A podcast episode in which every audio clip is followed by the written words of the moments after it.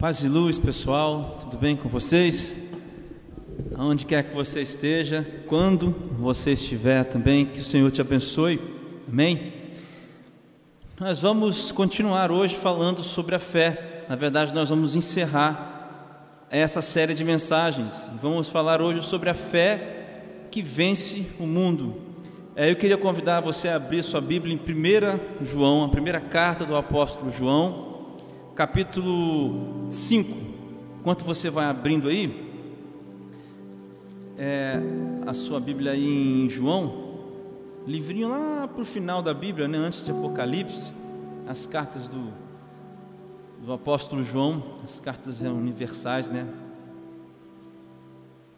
Primeira carta de João, capítulo 5. 1 João, capítulo 5, versículos 3 a 5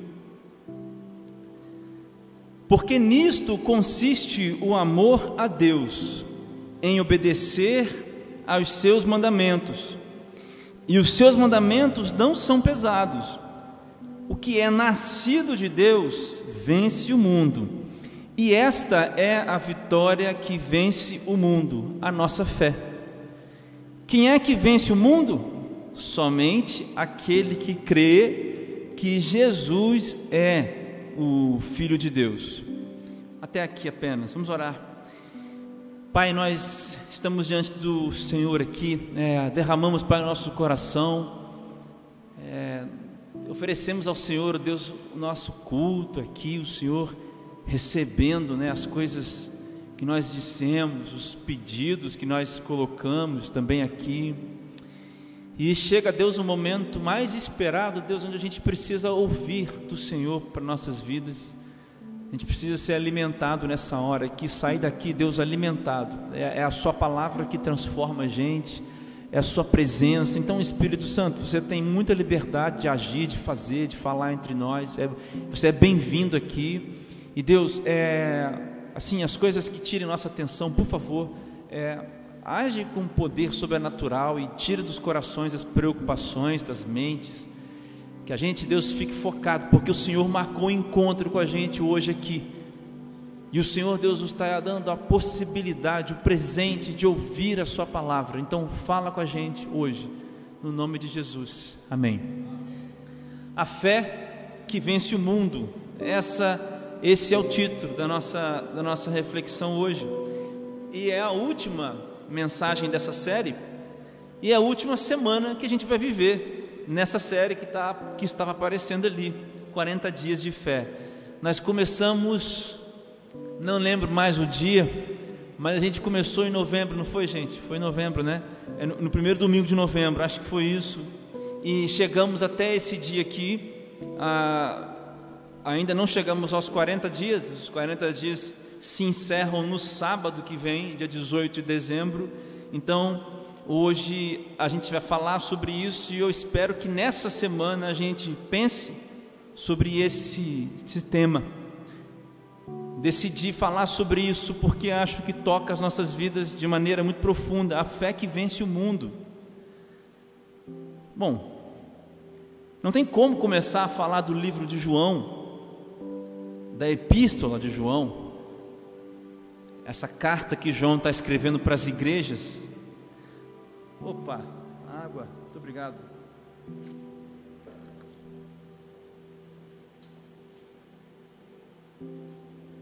Não tem como a gente começar a falar sobre o livro ou sobre a carta de João sem dizer a, o tema principal de João, que é o amor fraterno, o amor fraternal. É isso que João está falando. Se você ler a partir do versículo 1, você vai ver que João está falando sobre amar os outros, amor fraternal. Na verdade, João está falando assim: que amar o próximo é uma consequência imediata e inegociável de quem ama Deus. Vai falar muito sobre isso aqui. O amor é o tema principal do livro de João, amor ágape. Mas aí, é, como toda boa carta, né? Aliás, como toda carta aqui da Bíblia, as cartas que tem na Bíblia, é, existem coisas ali, pérolas dentro dos textos, né? Dentro da, da grande faixa que o texto cobre, existem pérolas dentro do texto. E aí a gente chega nesse versículo 4, que diz assim, ó, o que é nascido de Deus. Então, quem nasce em Deus vence o mundo.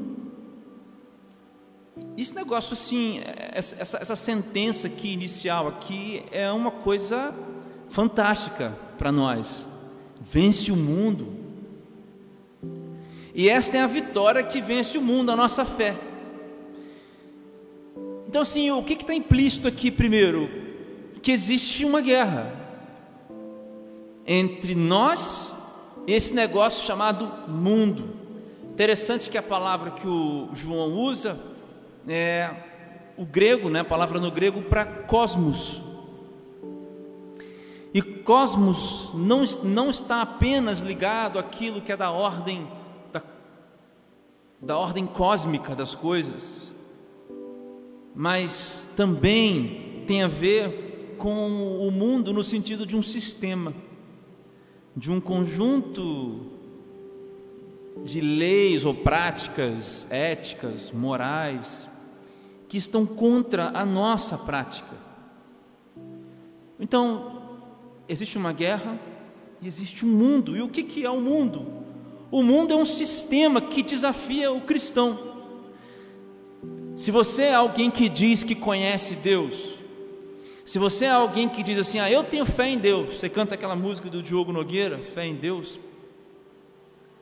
Eu toquei num negócio que tinha muito samba esse fim de semana, estou ouvindo muita música assim, música boa, inclusive. E se você diz que tem alguma fé em Deus, você tem alguma fé em Deus,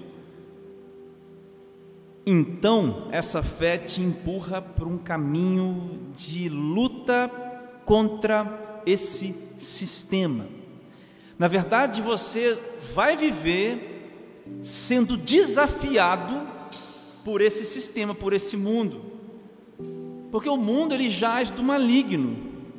O mundo tem as suas formas, as suas maneiras de agir, as suas determinações a partir das coisas que o Satanás faz nos campos livres que ele tem. As pessoas que não são filhos de Deus. Então o mundo é esse sistema que desafia a gente. Eu posso até assim é, afirmar com 100% de certeza que cada um de nós, em alguma área, hoje, hoje, foi desafiado pelo mundo. Eu tenho certeza que cada um de nós que estamos aqui na igreja e que estão ouvindo aí pela internet, foi desafiado hoje pelo mundo em alguma coisa seja no trabalho, seja nas relações interpessoais, seja na relação com o próprio Deus, de fé com o próprio Deus.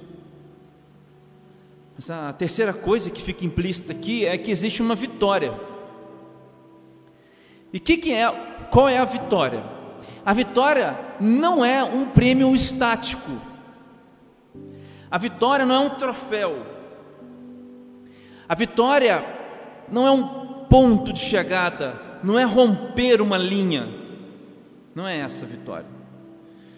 A vitória é um movimento, simplesmente de resistência contra o mundo, especificamente um movimento de fé contrário ao mundo. A vitória é um sendo e não um momento a chegar apenas, não um troféu que você recebe, mas é um, um sendo, coisas, ou melhor, maneiras de existir, que te fazem existir hoje, amanhã e depois, num processo contínuo, em fé. Essa é a vitória. A vitória é você continuar vivendo, existindo em fé. Essa é a vitória. E essa fé é contrária ao mundo.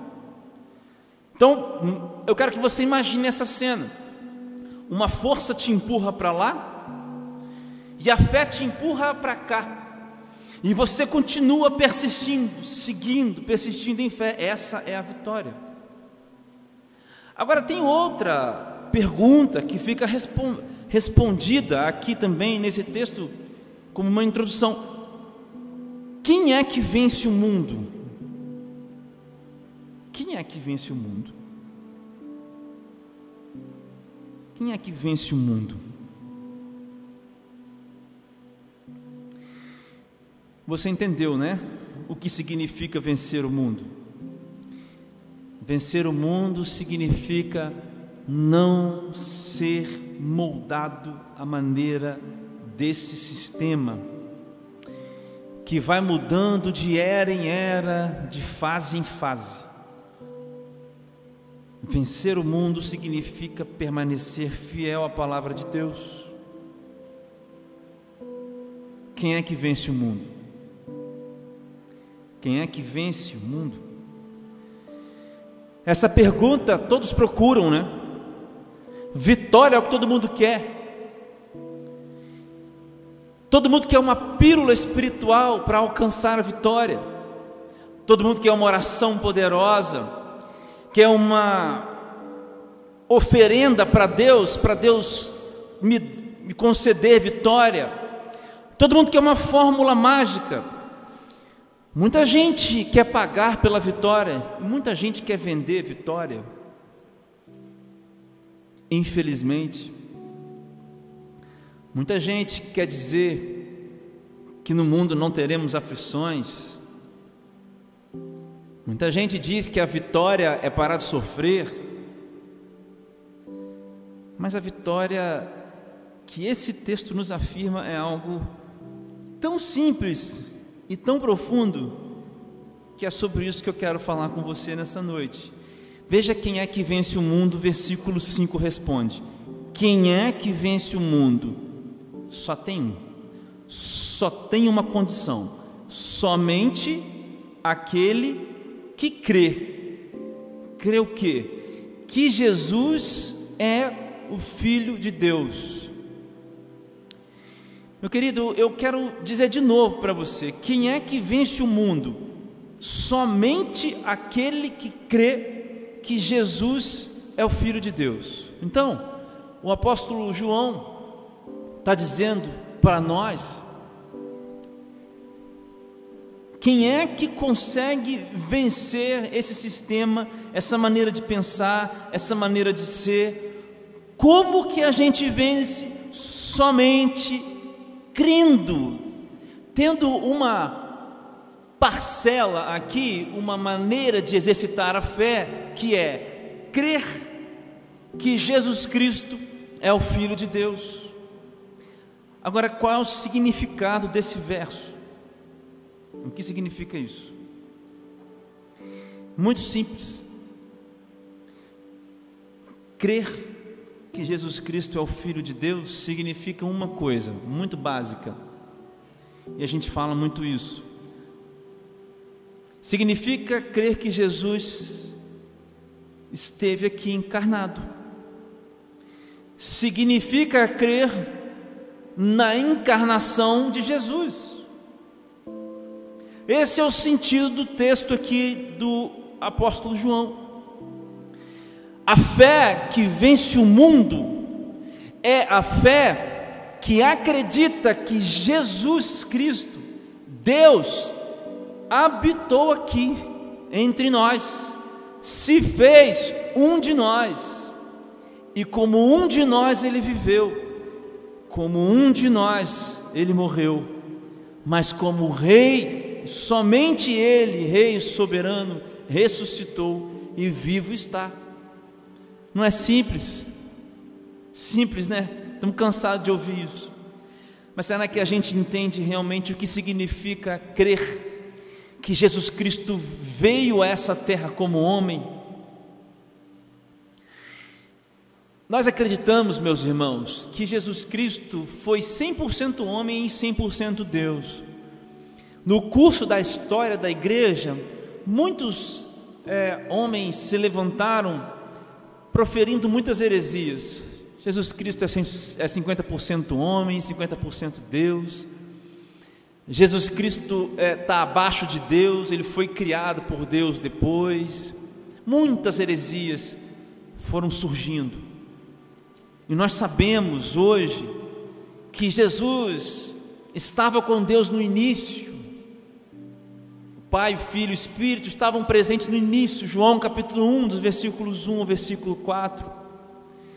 E nós sabemos que Jesus foi 100% homem e 100% Deus, porque precisava ser assim.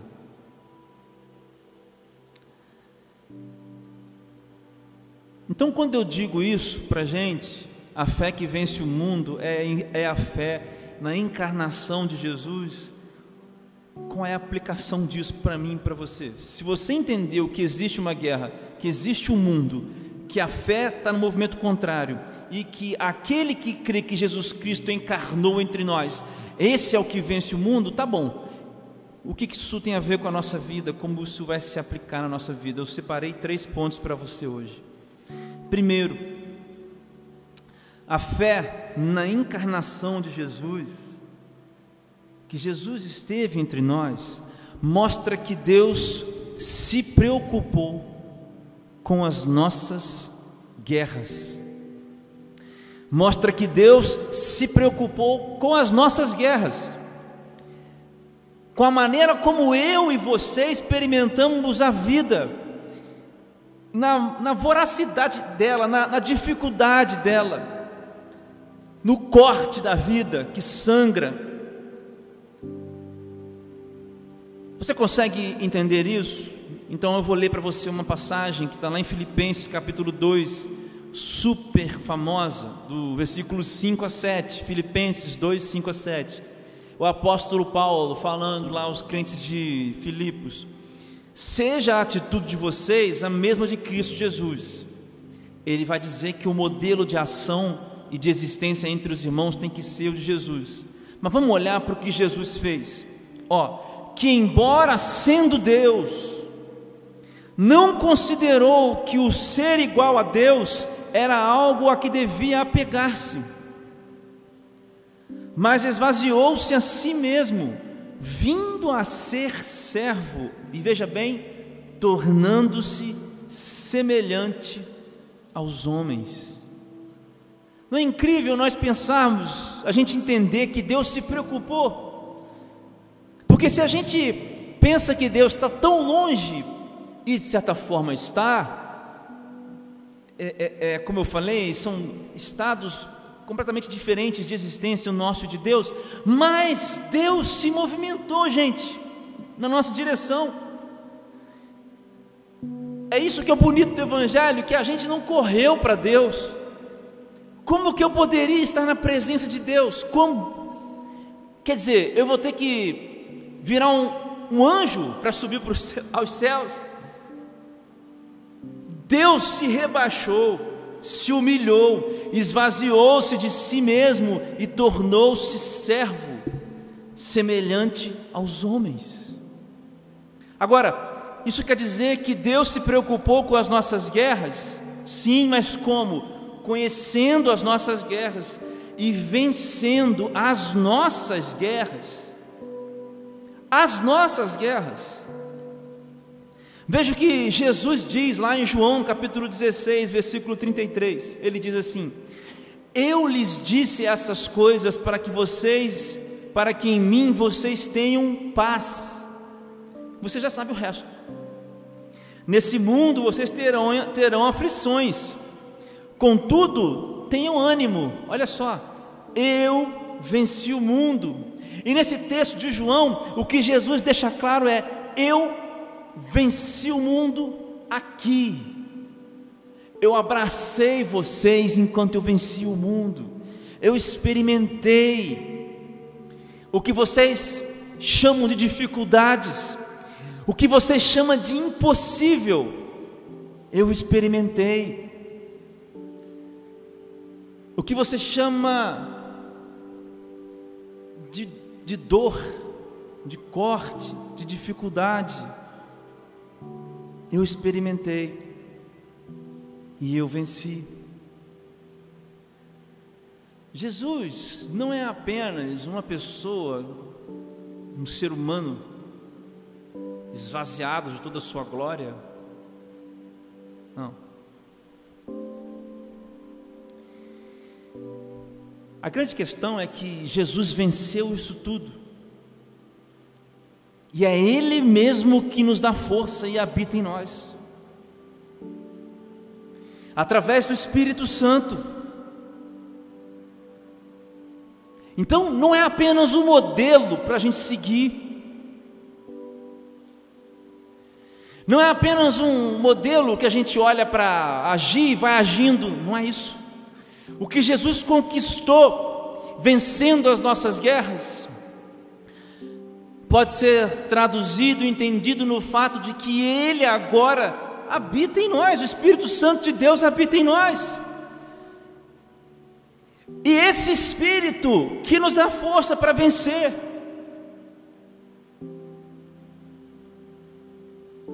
Por isso eu chego à segunda conclusão desse ponto: que nada, nada, nada, gente, é suficientemente difícil de viver ou de suportar se a gente vive pela fé. Quer ver o que eu acabei de dizer para vocês? Gálatas capítulo 2, versículo 20. Olha o que o apóstolo Paulo diz: olha só, eu fui crucificado com Cristo, assim, já não sou eu quem vive, mas Cristo vive em mim. E continua: a vida que agora eu vivo nesse corpo, que nós vivemos nos nossos corpos, nós vivemos, vivemos essas vidas pela fé no Filho de Deus, que me amou e se entregou por mim. Veja a profundidade das coisas que nós chegamos quando a gente lê lá em João: quem vence o mundo? Somente aquele que crê que Jesus é o Filho de Deus. Porque se você acredita que Jesus viveu nesse mundo encarnado, você vai crer que ele morreu e que ele ressuscitou. E se você acredita nisso, você vai dizer um amém. Quando eu ler de novo esse texto, fui crucificado com Cristo, assim já não sou eu quem vive, mas Cristo vive em mim. A vida que agora vivo no corpo, vivo pela fé no Filho de Deus que amou e se entregou por mim. Porque o que nós vivemos e o que experimentamos, vivemos e experimentamos. Nesse corpo, sim, mas quem vive em nós? Quem é que vive em nós? Você entende isso? Deus se preocupou com as nossas guerras. Não somente isso, ele conheceu as guerras. Ele conheceu a dor do corpo, ele conheceu a carne, o que é estar aqui entre nós, conheceu as nossas dores e venceu as nossas guerras.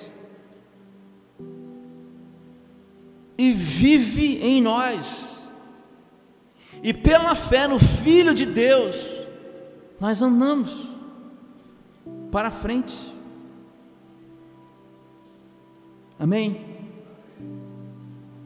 Segundo ponto, o que é a fé na encarnação de Jesus, Jesus encarnado, mostra que, segunda coisa, Deus está sempre conosco. Deus está sempre, sempre conosco. Você sabe que um dos nomes que Jesus recebe pelo profeta Isaías é Emanuel que é o Deus conosco, cara.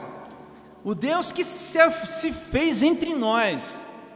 Isso está muito ligado com a, com a primeira, com o primeiro ponto, mas aqui há uma aplicação muito direta. Como é que eu sinto que Deus está comigo sempre? Sabe de uma coisa incrível para você sentir que Deus está com você sempre? Através de pessoas que te amam. Deixa eu explicar de novo, através de pessoas que te amam. Olha, não estou falando daquelas mensagens de fim de ano da Globo, hoje é um novo dia, um novo tempo que começou. Eu estou falando das pessoas que te amam ágape. Não são seus amigos só, sua família, isso também, obviamente, pessoas que te amam é, dentro de outros contextos. Eu estou falando da família da fé. Veja o mesmo texto lá de 1 João, só que agora nós vamos ler o versículo 1. 1 João 5, versículo 1. Veja bem, ó, todo aquele que crê que Jesus é o Cristo.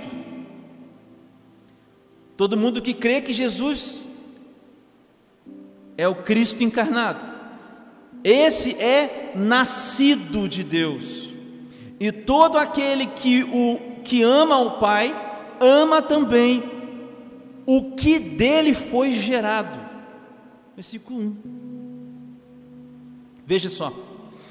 O crer aqui está no presente. Todo aquele que crê, uma ação do presente. Mas ele diz: todo aquele que crê é nascido de Deus. Então veja, quem não nasce de Deus não crê em Jesus Cristo. É por isso que nem todos são filhos de Deus. E é por isso que eu não estou falando de qualquer tipo de amor. Eu estou falando daqueles que nasceram em Deus, como você, como eu, como nós que estamos aqui. Porque todos nós que nascemos em Deus, amamos a Deus. E todo aquele que ama a Deus, ama aquilo que é gerado, nascido de Deus. Entendeu a lógica?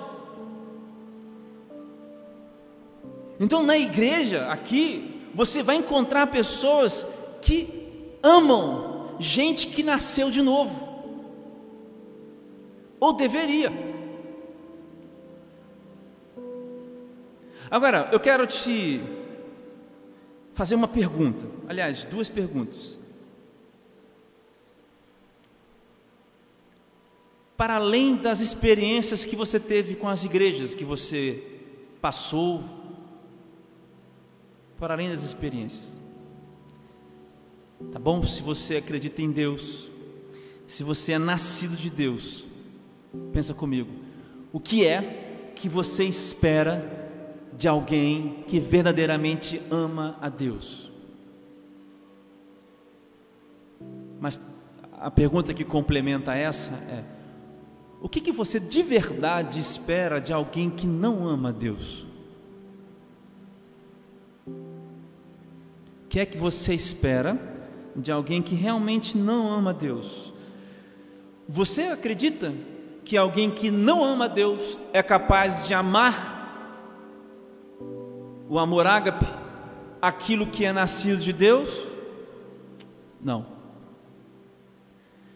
Por isso que você pode ter experiências de amor maravilhosas, mas aquela onde Deus se faz Deus conosco é encontrada no seio, no meio da igreja, entre os irmãos que se amam porque amam a Deus. Isso é incrível no Evangelho. Nós não estamos é, falando de pessoas que seguem a um Deus arbitrariamente e não se preocupam com outras. Nós estamos falando de um Deus que nos transforma e nos faz amar em sacrifício uns aos outros. Isso é o lindo do Evangelho, porque o Deus conosco se faz aqui. Quando a vida da outra pessoa é importante para mim. Quando o que você sente, o que você tem a dizer, o que você pensa, faz falta aos meus ouvidos e eu quero ouvir. Quando as suas dificuldades são as minhas e eu passo a caminhar com você em fé. Quando você me dá a mão e a gente vai junto, vamos junto, vamos junto superando hoje, superando amanhã e depois. É aí que Deus conosco se faz, conosco, no plural, no nós. O Deus do eu e, da, e apenas do eu é um Deus de mentira e não é o Deus da Bíblia. O Deus da Bíblia não se exclui do nós, muito pelo contrário, se faz presente no nós. Deus está conosco e você pode perceber isso através das pessoas que te amam, porque amam a Deus. Veja bem o que o versículo 2 e 3 do mesmo texto lá de João diz, ó: Assim sabemos que amamos os filhos de Deus, amando a Deus e obedecendo aos seus mandamentos. Você imagina? As pessoas que vão te amar dentro da igreja estão amando a Deus e obedecendo os mandamentos de Deus. É por isso que é Deus conosco, porque nisto consiste o amor de Deus, obedecer aos seus mandamentos, e os seus mandamentos não são pesados não são pesados. Desafiador, é ou não é? Mas é isso que a Bíblia está ensinando para a gente.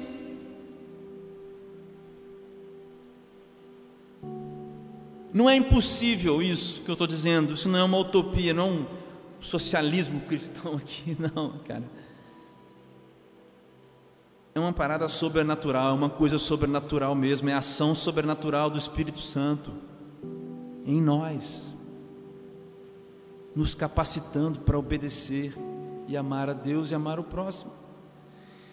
Mas Deus se faz conosco também na perspectiva do indivíduo, também na, na sua essência e naquilo que define você na sua mais profunda subjetividade. Eu diria que Deus se faz Deus conosco através da presença do próprio Deus em nós, dentro de nós. Eu gosto muito de dois textos que acho que são correlatos no Velho e no Novo Testamento.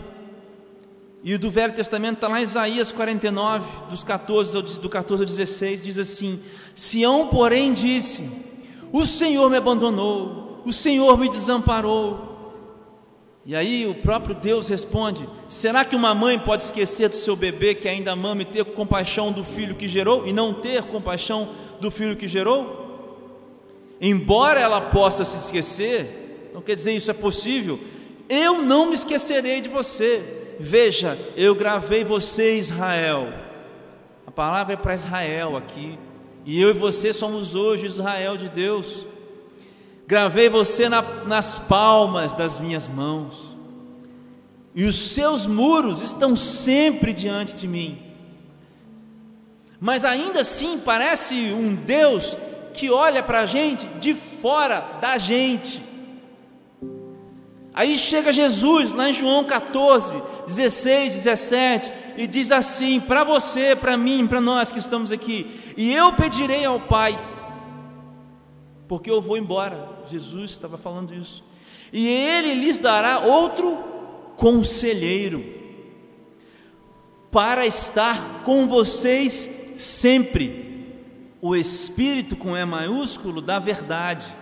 O mundo não pode recebê-lo, porque não vê, não o vê e nem o conhece. Mas vocês o conhecem, pois ele vive com vocês e estará com vocês. Então, se a gente tem uma fala lá em Isaías lindíssima,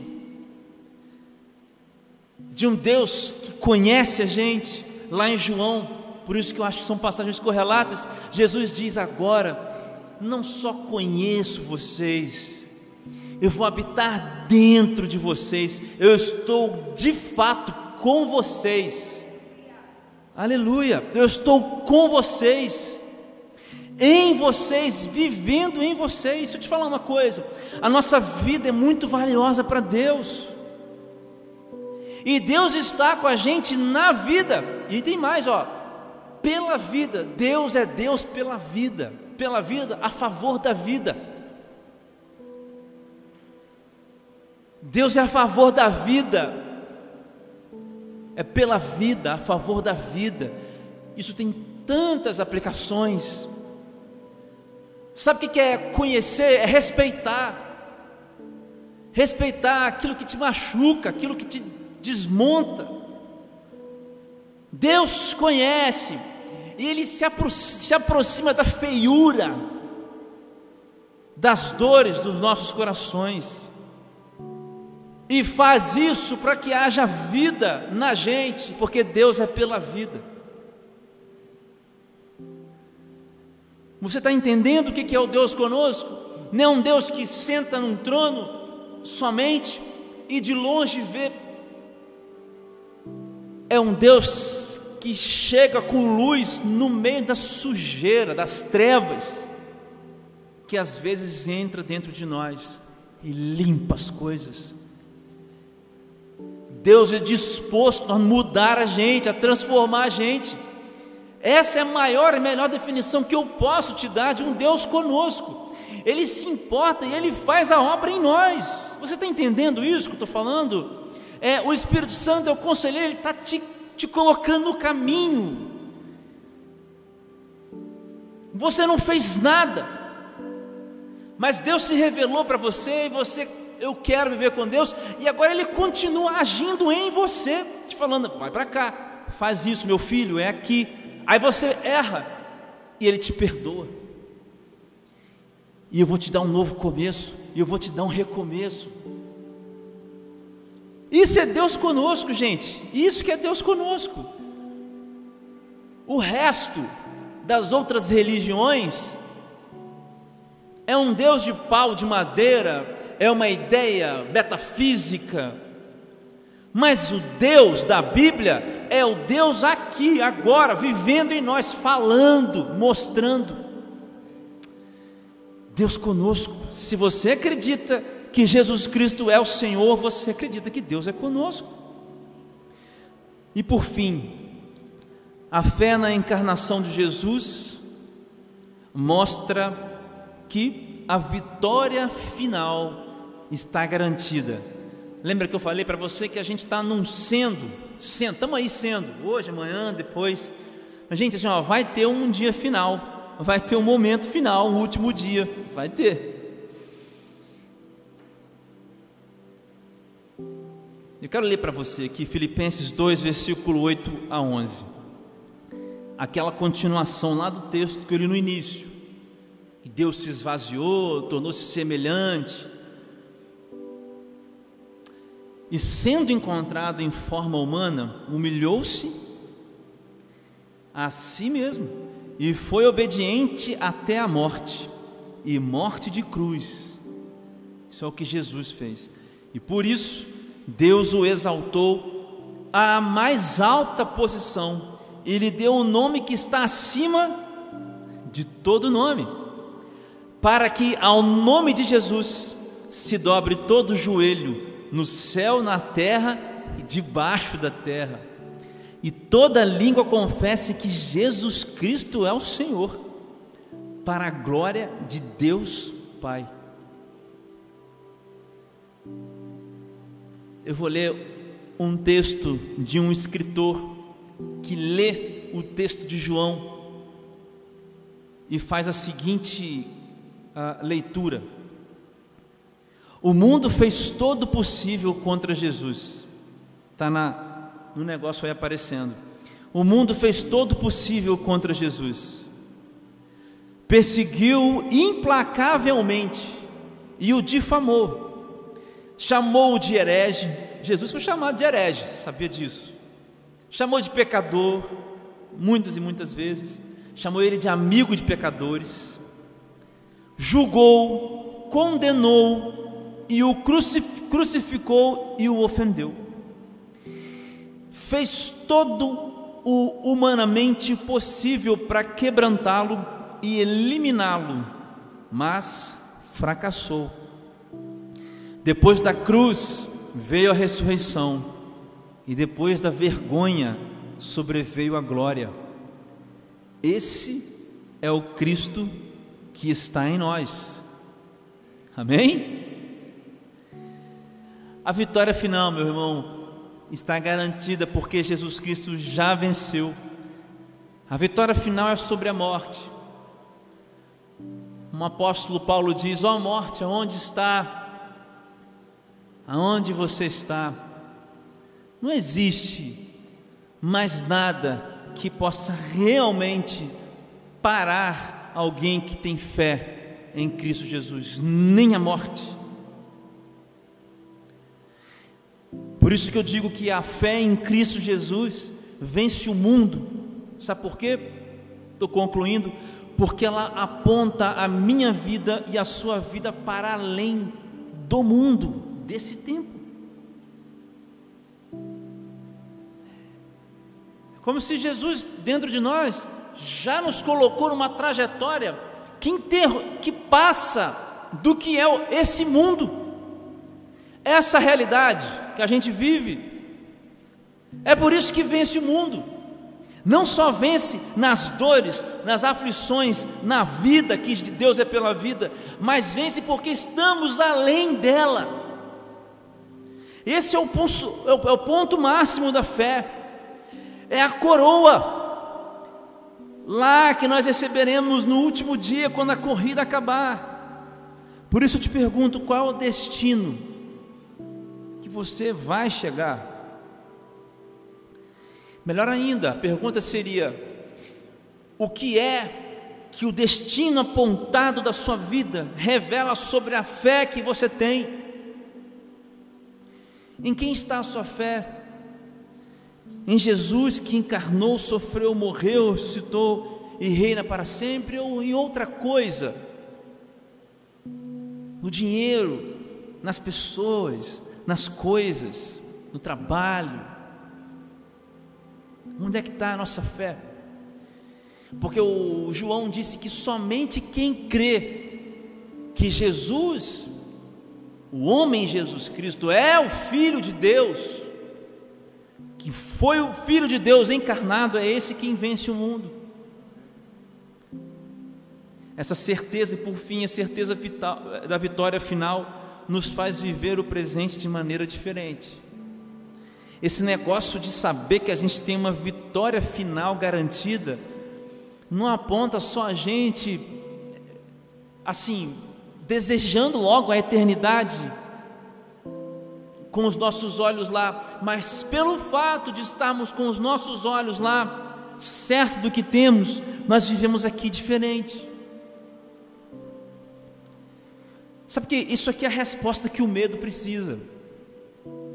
Essa é a resposta que o nosso medo precisa. Essa é a resposta que a doença precisa.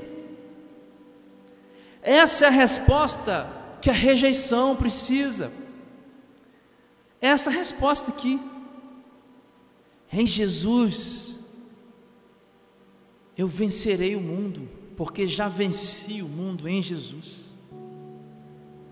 Essa é a resposta que o medo, a rejeição, a dificuldade e, e tantas outras coisas, os, os exames e os documentos dos médicos determinando o final da nossa vida em alguns dias. Essa é a resposta, meu querido, é essa a resposta. Deus pode curar, pode mudar, mas é incrivelmente, incomparavelmente maior alguém que chega diante de qualquer coisa na vida sabendo eu estou destinado para além dessa vida, a morte, que é o pior inimigo, não vai me parar. O que é que para esse crente? Ele chora, chora, mas ele sabe que Deus está com ele. Ele sofre, sofre, mas ele sabe que Deus também sofreu, se importou, sofrendo, conhecendo e vencendo. Meu desejo, meu querido, é que essa mensagem ela fique gravada no seu coração,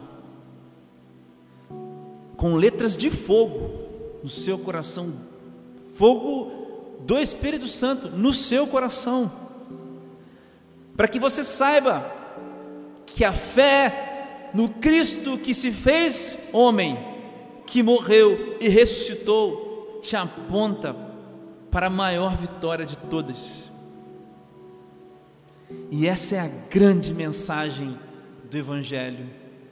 E essa, talvez, ou pelo menos para mim, é a grande beleza da fé que vence o mundo, porque é a fé que vence a morte, é a fé que dá autorização para a vida eterna, inalcançável. Essa herança, como o apóstolo Pedro diz em sua primeira carta, no primeiro capítulo, dos versículos 3 aos 5. Nada. Como o apóstolo Paulo diz em Romanos 8, do 33 para frente, que diremos, pois, quais são as acusações contra aqueles que estão em Deus? Quem pode nos separar do amor de Deus? Nada. É tão veloz a velocidade, pensa assim, essa vitória, ou está colocada num lugar tão alto, tão especial, que nem o tiro mais potente do Satanás chega nem perto. Nem o melhor tiro do Satanás, nem a melhor tática do Satanás, nada, nada separa o crente da vitória final em Cristo Jesus. Isso aí devia fazer a gente caminhar agora, assim, ó, diferente pela vida.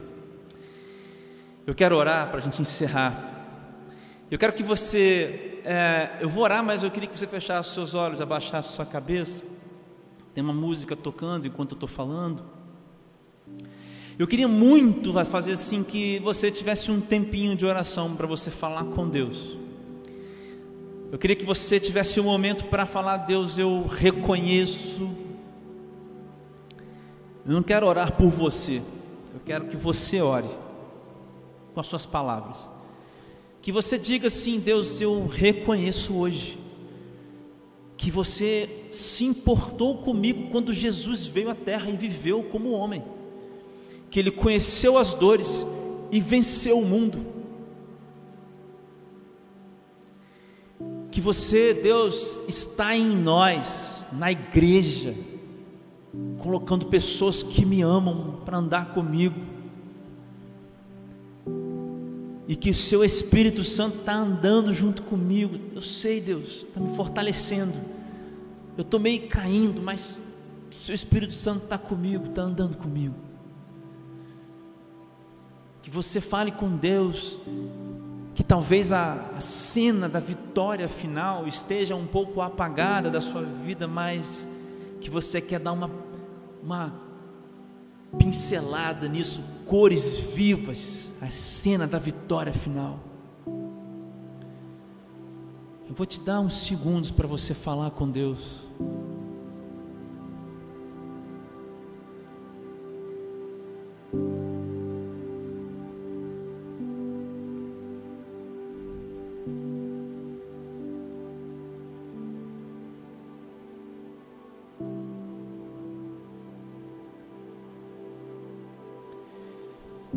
Pai, eu quero te agradecer por essa noite.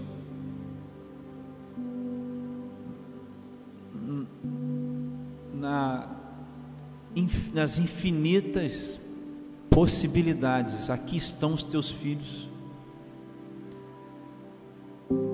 Do outro lado tem gente ouvindo, não sei quando, como, onde, mas o Senhor trouxe essas pessoas também. Eu quero te agradecer, Pai, por hoje nos mostrar que existe existe maneira de vencer o mundo. Que tem uma fé, Pai, que vence o mundo. A sua palavra fala isso pra gente. Eu quero te agradecer, Deus, porque você se fez entre nós. Não só conheceu como venceu.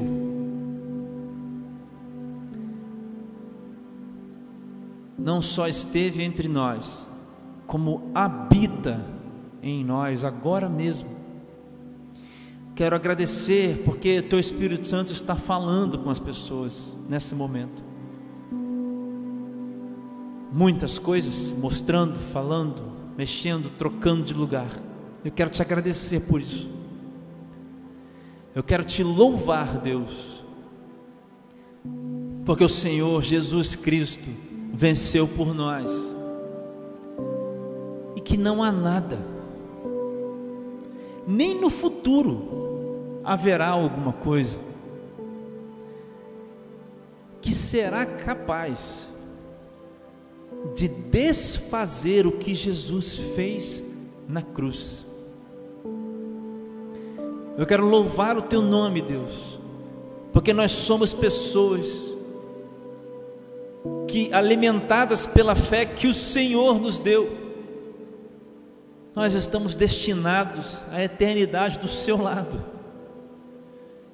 Eu quero te agradecer, Deus, porque a sombra da cruz despedaça os dados inflamados do diabo. Eu quero te agradecer, ó oh Deus, porque o sussurro da Sua voz liberta um coração acorrentado. Porque a simples fé em Jesus Cristo liberta o pior dos pecadores, Pai dá novidade de vida para quem está cansado. Reescreve histórias, Pai. Eu, eu quero louvar o Teu nome, Jesus, porque a fé em você muda tudo. E eu te peço, Jesus, muda mesmo. Muda os pensamentos, muda as emoções, muda tudo que o Senhor quiser mudar. Porque eu declaro nessa noite que a nossa fé está em Jesus Cristo. E Ele é o Filho de Deus, que viveu entre nós, que morreu, que ressuscitou e que vivo para sempre e todo sempre está e estará. E debaixo dos pés de Jesus está toda a autoridade. E todo nome se todo nome, todo joelho se dobrará diante de Jesus Cristo, porque Ele é o Rei dos Reis e o Senhor dos Senhores. Obrigado, Deus, porque essa fé nos transforma. Obrigado por hoje. Obrigado, Deus. No nome de Jesus. Amém.